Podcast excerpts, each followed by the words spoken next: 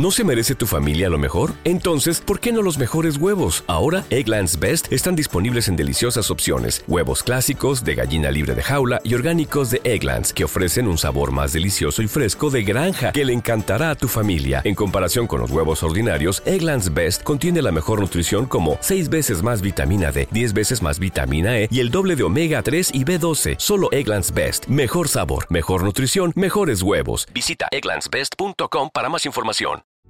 Los criminólogos dicen que no existe el crimen perfecto. Lo que existe es el crimen mal investigado. Siempre, en cualquier investigación, aparece una pista clave que lleva hacia el asesino. Encontrémosla juntos, repasando este caso abierto. Hola a todos, mi nombre es León y en cada video repasaremos todos los detalles de los más terribles casos criminales. Antes de empezar, no te olvides de suscribirte y dejar tu me gusta para que puedas seguir trayéndote el mejor contenido de investigación. Recuerda también activar la campanita, ya que estaré subiendo videos tres veces a la semana. Empecemos. El asesinato de la actriz Natalie Wood. Natalie Wood, nacida en 1938 en San Francisco, fue la hija mayor de Nicolás y María Zakarenko, una pareja de inmigrantes rusos que llegaron a Estados Unidos en busca del sueño americano. Mientras se esforzaban por salir adelante en un país que no era el suyo, María quedó embarazada y fue a visitar a una adivina para que le predijera el futuro. La mujer vaticinó que daría a luz a una niña que sería una famosa actriz. Al nacer la bebé, a la que llamaron Natalie, María quedó convencida de que la profecía era cierta y dedicó toda su energía a lograr que se hiciera realidad. Por eso la carrera como actriz de la primogénita comenzó a muy temprana edad. En 1946, cuando nació la segunda hija de la pareja, ya Natalie era una estrella de cine. Con apenas ocho años, actuó junto a Orson Welles en Tomorrow is Forever, película que se difundió en países de habla hispana con el título de Mañana es vivir. Durante su infancia, fue considerada una estrella debido a que, pese a su corta edad, demostraba talento y constancia. Se ganó los corazones de los estadounidenses con su actuación en el clásico navideño de 1947, Milagro en la calle 34, en el cual interpretó a Susan Walker, una niña escéptica y precoz. Luego le dio vida al personaje de María, una pequeña agraciada y a la vez ingenua que brilló en el musical West Side Story en 1961. En su rápida carrera hacia la cúspide de la industria cinematográfica, fue nominada a tres premios de la Academia a la Mejor Actriz. La primera nominación la obtuvo en su adolescencia debido a su excelente interpretación en Rebelde sin causa. Las otras dos nominaciones correspondieron a los films Esplendor en la hierba y Amores con un extraño. Para ese momento tenía 25 años. Pero no todo fue estrellato y felicidad en la vida de Natalie. También vivió momentos difíciles, pues estuvo sometida a las severas exigencias de su madre, obsesionada con hacer que su hija obtuviera todo lo que ella no logró en su juventud. También pesaba sobre la joven actriz el miedo a la muerte, por un vaticinio de la misma adivina que predijo su nacimiento y su éxito. En su juventud, la bella y talentosa Natalie tuvo incontables amigos y pretendientes, entre ellos rutilantes estrellas de Hollywood como Dennis Hooper, Tab Hunter y James Dean, con quien protagonizó Rebelde sin causa. Su romance con Nicky Hilton, heredero del famoso hotel, acaparó los titulares de los diarios de la época. Pero ninguno logró convencerla de caminar hacia el altar, porque le costaba confiar en los hombres. El motivo de esa desconfianza fue un abuso sexual del cual fue víctima y que generó incontables rumores en el mundo del cine. La confirmación del hecho llegó años más tarde cuando los dos implicados ya habían fallecido. Lana, la hermana menor, develó todo el horror en el libro que escribió con su versión de la vida de la famosa actriz. La agresión, según el relato de Lana, se produjo en el verano de 1955, cuando las hermanas rodaban la película de John Ford, Centauros del Desierto. Su madre, María, fue la encargada de organizar un encuentro entre Kirk Douglas, que tenía unos 30 años en ese momento, y la mayor de sus hijas, quien tenía apenas 16 años. María la dejó en el Hotel Chateau Marmont, supuestamente con el objetivo de que se entrevistara con el importante actor, quien sería de gran ayuda para que se le abrieran muchas puertas en Hollywood, pues era poderoso dentro de la industria.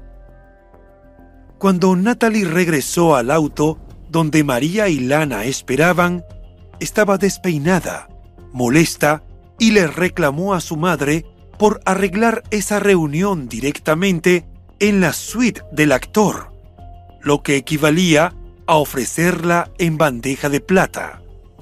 Agregó que el hombre la lastimó y que estaba aterrada y confundida. Pero María le dio poca importancia al honor de su hija y le ordenó que no hiciera nada al respecto, porque arruinaría su carrera y nunca volvería a trabajar en un film. La madre fue realmente dura e inflexible debido a su obsesión por llevar a su hija a la cima y disfrutar de los beneficios económicos que su trabajo como actriz generaba. Según el relato de Lana, después de ese día, Natalie se volvió cautelosa y perdió cualquier atisbo de confianza en los hombres. El muro de desconfianza que la joven actriz construyó para resguardar sus emociones comenzó a desmoronarse cuando tenía 18 años.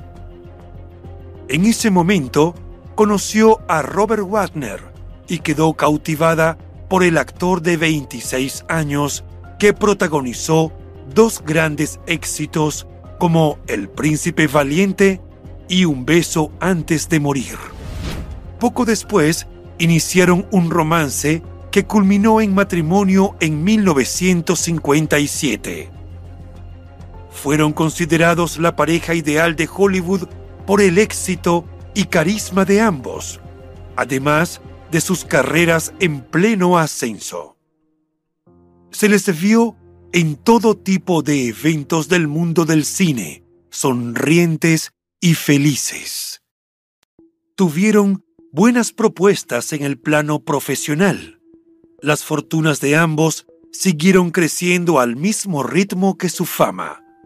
Sin embargo, esa imagen de pareja ideal se desplomó en el año 1962.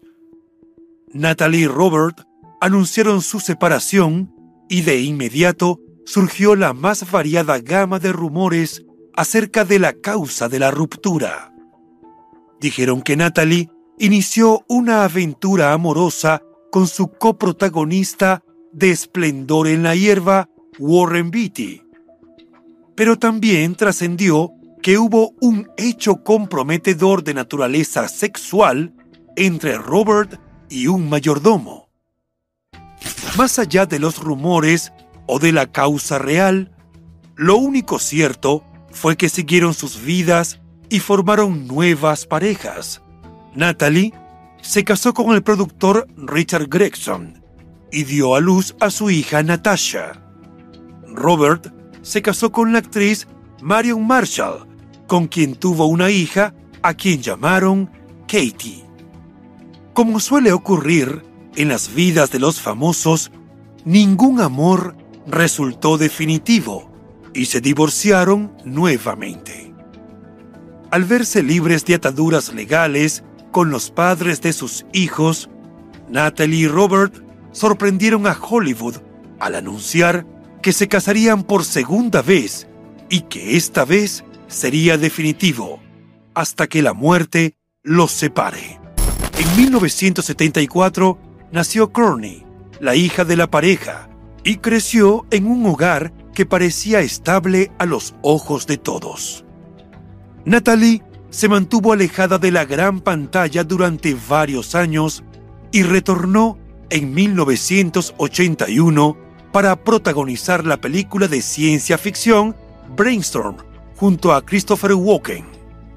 Los dos se hicieron amigos y por esa razón, Natalie y Robert lo invitaron a ir con ellos en el yate a navegar cerca de la isla Catalina. Ese fue el último viaje de la famosa actriz. Fue en este viaje ocurrido el 29 de noviembre de 1981 que Natalie perdió la vida mientras navegaba frente a la isla Catalina en el yate de Robert y ha sido uno de los grandes misterios de Hollywood durante 41 años. Según las noticias que difundió la televisión en aquel momento, Natalie desapareció del yate durante la noche, cuando supuestamente quiso tomar el bote que estaba atado a la embarcación. Su cuerpo fue encontrado flotando en el agua a la mañana siguiente en camisón de dormir y medias. Aunque el informe policial cerró el caso como muerte accidental, nuevos testimonios e investigaciones surgieron con el paso de los años y cuestionaron todas las actuaciones de las autoridades relacionadas con el caso. De hecho, se han publicado documentales y libros que ponen en duda la teoría inicial de que fue una muerte accidental. Según el documental Natalie Wood, Lo que queda atrás, realizado en 2020 por Natasha Gregson, la hija mayor de la actriz, ocurrieron hechos preocupantes la noche previa al hallazgo del cuerpo de su madre. La gerente de un restaurante donde cenaron Natalie, Robert, Christopher y el capitán del yate Dennis Davon se preocupó porque todos habían tomado demasiado alcohol y le pareció riesgoso que volvieran al yate en esas condiciones. Es importante destacar que el yate estaba anclado muy lejos de la orilla, por lo cual tuvieron que usar un bote liviano para ir a cenar y volver. Lo que temía la gerente es que dicho bote zozobrara. Sin embargo, la travesía se hizo sin tropiezos y llegaron al yate, donde cada uno se acomodó para dormir. Desde ese momento, las versiones de los hechos son confusas. Robert dijo que salió a cubierta poco después de las 11 de la noche y se dio cuenta de que su esposa no estaba y que también faltaba el bote. Dennis, el capitán del yate, ha sido una pieza fundamental para la nueva investigación de los hechos.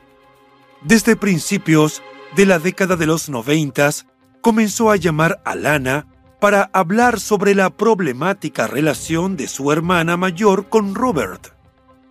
Le dijo a Lana que la pareja tuvo una pelea en la cubierta de la embarcación justo antes de que Natalie desapareciera. Pero esa no fue la única confrontación de la noche, porque Robert también le dijo palabras altisonantes a Christopher, a quien acusó de querer tener sexo con su esposa. Esas mismas afirmaciones las dejó por escrito en un testimonio ofrecido a las autoridades en el año 2011, en el cual añadió que Robert le impidió hacer una llamada a tierra para informar sobre la desaparición y también le prohibió encender los reflectores con los cuales pudo ser muy fácil encontrar a la actriz a tiempo para salvarla. Luego de dos horas de la desaparición, fue cuando el actor y dueño del yate le permitió al capitán avisar de los hechos a las autoridades. Dennis colaboró en un libro sobre lo ocurrido el último día de la vida de la actriz, titulado Adiós Natalie, Adiós, que expuso varias inconsistencias en los relatos de los testigos y algunas lagunas en la investigación. Por un lado, Robert le dijo a la policía que su esposa probablemente trató de sacar el bote cuando se ahogó, pero el capitán señaló que eso no era posible por varias razones.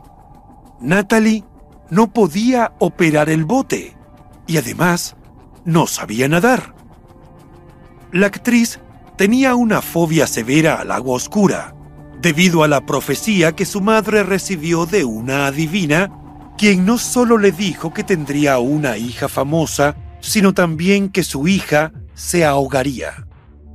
Igualmente le pareció contradictorio que Robert dijera que Natalie probablemente sacó el bote para ir de fiesta en fiesta en los yates fondeados en la zona, porque cuando el cuerpo de la actriz fue hallado, su vestimenta era camisón de dormir y pantuflas.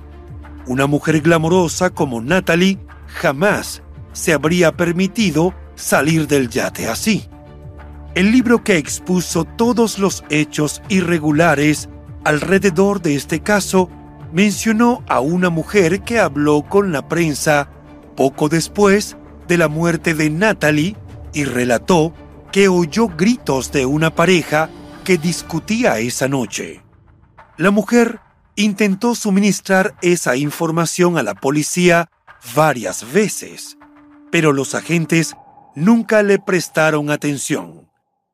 Luego recibió una nota amenazante que le ordenaba guardar silencio si valoraba su vida. Con base en las nuevas informaciones, en 2011, el Departamento del Sheriff del Condado de Los Ángeles reabrió el caso y entrevistó a otros testigos clave, a quienes los detectives originales nunca se molestaron en buscar. Ese mismo año, el forense cambió la causa de la muerte a ahogamiento y otros factores indeterminados, después de reevaluar detalles significativos del caso, como el hecho de que el cuerpo fue encontrado con moretones en el torso y los brazos, así como una abrasión facial en la mejilla izquierda, según el informe de la autopsia obtenido por BBC News en ese momento. Natasha, en el documental sobre su madre, le preguntó a su padrastro sobre lo ocurrido esa noche y él respondió que nadie escuchó nada y se limitó a decir que esa noche ha pasado por su mente muchas veces. La policía volvió a clasificar el caso como sospechoso y en 2018 nombró a Robert, que ahora tiene 92 años, como una persona de interés.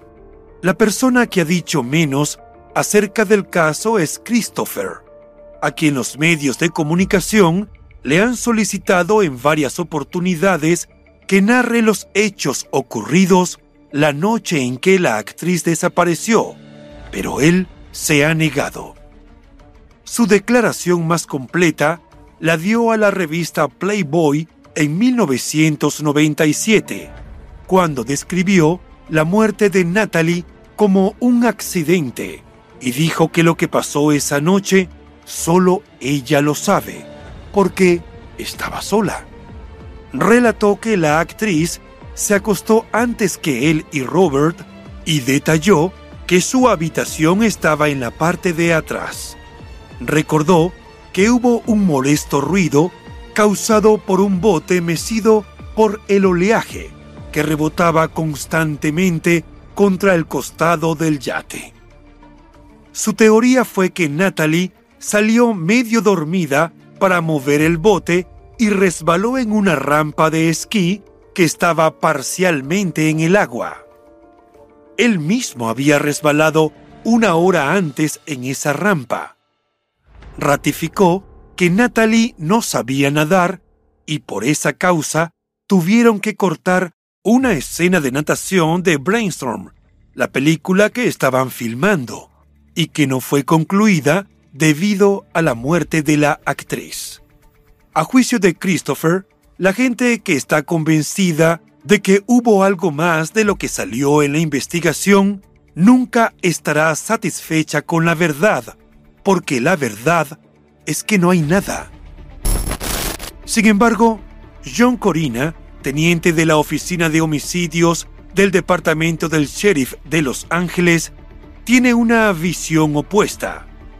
En una entrevista con el programa 48 horas de CBS News, comentó que todos los demás testigos del caso coinciden en una serie de hechos y Robert es el único que no tiene una versión sólida, porque constantemente ha cambiado su historia.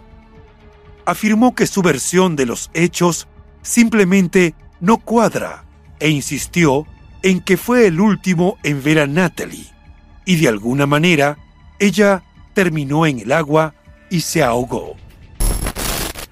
Para el momento de su muerte, Natalie tenía 43 años y buenas probabilidades de seguir triunfando en Hollywood, como lo hizo desde niña. ¿Realmente la actriz estaba predestinada a morir ahogada, como lo predijo la adivina antes de su nacimiento? La investigación de este caso sigue abierta pero las evidencias son circunstanciales. Y bueno, hasta aquí el caso de hoy. Como siempre agradezco tu apoyo a mi trabajo. Si te suscribes, das un me gusta y compartes este video, me ayudarás a seguir creando contenido. Hasta pronto.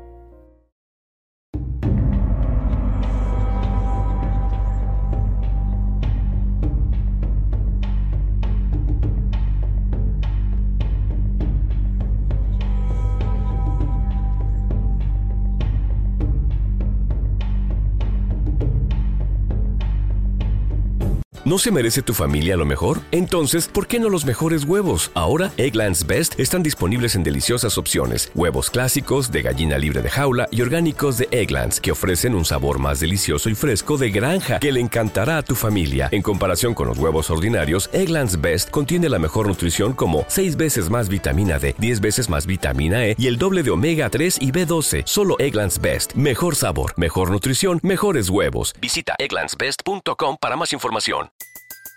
Everybody in your crew identifies as either Big Mac Burger, McNuggets, or McCrispy Sandwich.